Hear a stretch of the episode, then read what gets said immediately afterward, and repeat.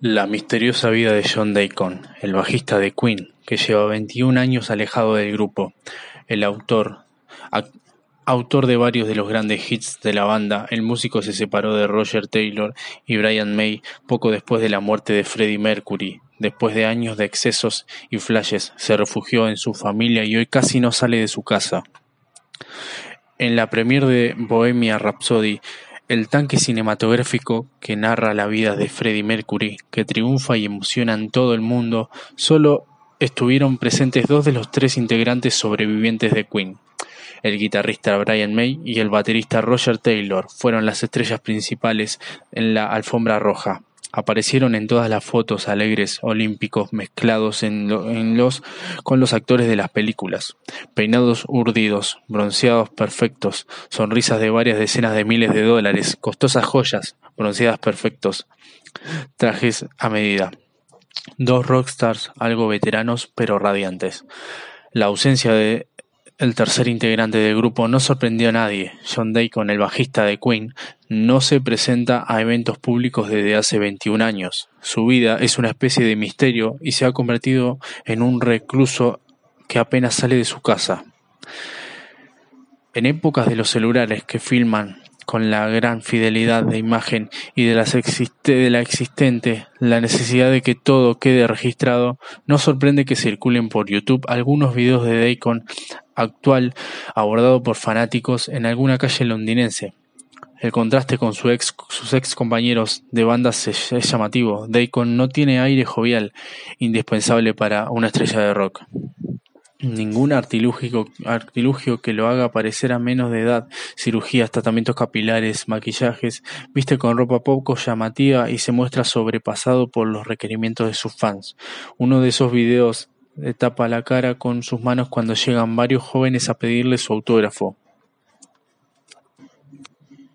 Deacon siempre cultivó el perfil bajo. Todavía en actividad era el miembro más discreto del grupo. Fue el último en entrar a Queen y justamente su personalidad opacaba, opacaba poco propensa a la exteriorización fue uno de los argumentos principales que posibilitaron su incorporación. Los otros tres, May, Mercury y Taylor, necesitaban un bajista, pero también alguien que no desacomodara la química del grupo, alguien que aportara equilibrio. Dane comparecía el, el candidato ideal. Prontamente encontró en el vocalista un amigo, siendo el mejor de los cuatro. Deacon se apoyó en Mercury y solidificaron un vínculo, una amistad genuina. Por eso, luego de la muerte de Freddie, fue a quien más le costó superar el dolor y fue a poner en funcionamiento una maquinaria Queen. Deacon se enamoró, se casó pronto con una chica católica de origen polaco el éxito masivo, las giras globales, los periodistas y los groupies llegarían después, también los muchos hijos de Deacon, cinco varones y una mujer.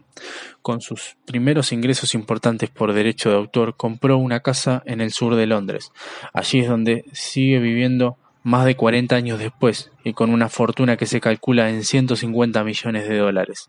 Dicen quienes lo conocen que nunca quiso mudarse para no afectar la escolaridad de sus hijos.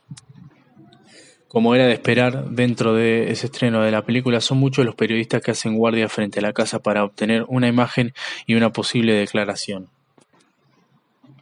Del bajista.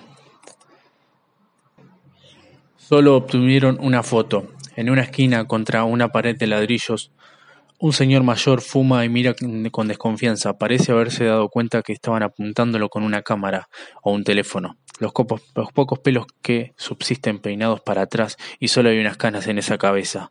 Un cardigan trenzado, pantalón pinzado, camisa a cuadros, panza prominente, parece una parece más un bancario retirado que el integrante de uno de los grupos de rocks más populares de la historia. Pero Deacon, después de varios años de excesos, desniveles y depresión, eligió tener una vida normal, una vida lo más normal posible. Bajarse del circo, salir de debajo de los focos, no le costó demasiado. Se refugió en su familia y en su casa de siempre. No se necesitó, no se necesitó un palacio para recluirse. Ante el requerimiento de los periodistas, un vecino confirmó que Deacon seguía viviendo allí, pero que no solo solían ver que salía de su casa muy poco. A veces pasan meses entre una salida y otra.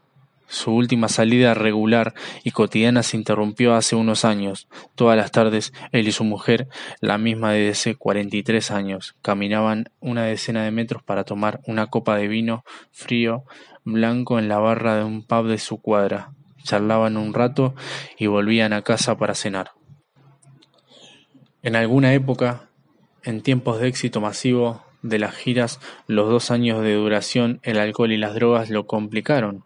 También la depresión, en esencia, en el momento en el que el grupo decidió parar y en cada uno de los cuatro se dedicaban a sus proyectos solistas, pero el regreso a los escenarios lo revitalizó.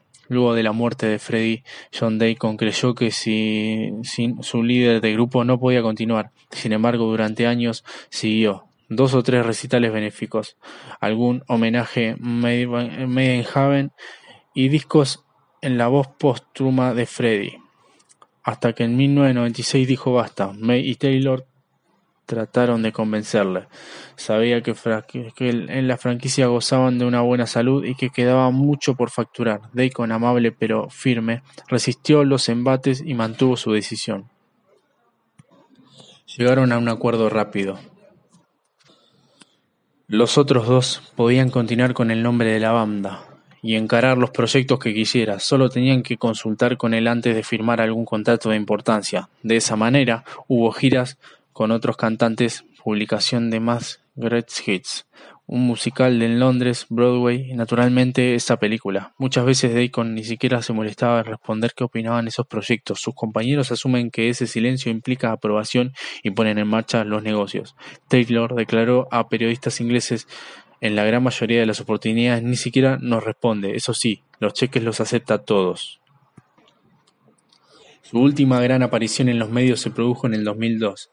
Fue, sorprendentemente, carne de tabloide. El hombre discreto, el bajista invisible, fue tapa de los medios más escandalosos durante días. Se descubrió que Deacon mantenía una relación con desnudistas de 25 años. Los datos comenzaron a llover.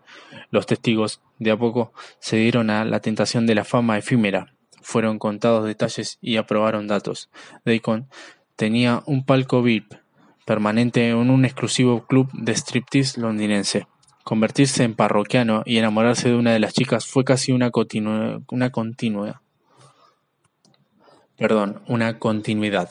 Luego el seguimiento de los periodistas, la investigación y alguna declaración permitieron conocer que él había regalado un Mercedes-Benz, le había regalado un Mercedes-Benz, un departamento y hasta que había pagado las vacaciones de toda la familia de ella en Marbella. Cuando el escándalo explotó, Deacon dejó de frecuentar el club, no dio ninguna declaración y aumentó aún más sus costumbres eremitas. Tal vez Debe haber pensado que este romance fugaz era una nimiedad para el integrante del grupo que solía presentar sus discos organizando bacanales de un fin de semana de duración en el que cada celebración post-concierto se convertía en una multitudinaria orgía. Deacon, siempre apocado, se movió con dificultad en el mundo del rock, dio conciertos para masas, hizo una fortuna, creó canciones inmortales, integró uno de los grandes grupos de la historia, vivió años de excesos y simultáneamente formó una familia. Un día decidió dejar todo y disfrutar de otra cosa intentar llevar dentro de lo posible una vida normal con su familia. Las luces, las luces, los flashes, la fama y los excesos se convirtieron para él en una cosa del pasado. Empezó una nueva vida, con la inteligencia y la prevención de conservar lo mejor de lo anterior, cuando estaba de cerca de cumplir 50 años. The podcast you just heard was made using Anchor. Ever thought about making your own podcast? Anchor makes it really easy for anyone to get started. It's a one stop shop for recording, hosting, and distributing podcasts. Best of all, it's 100% free. Sign up now at anchor.fm slash new. That's anchor.fm slash new to get started.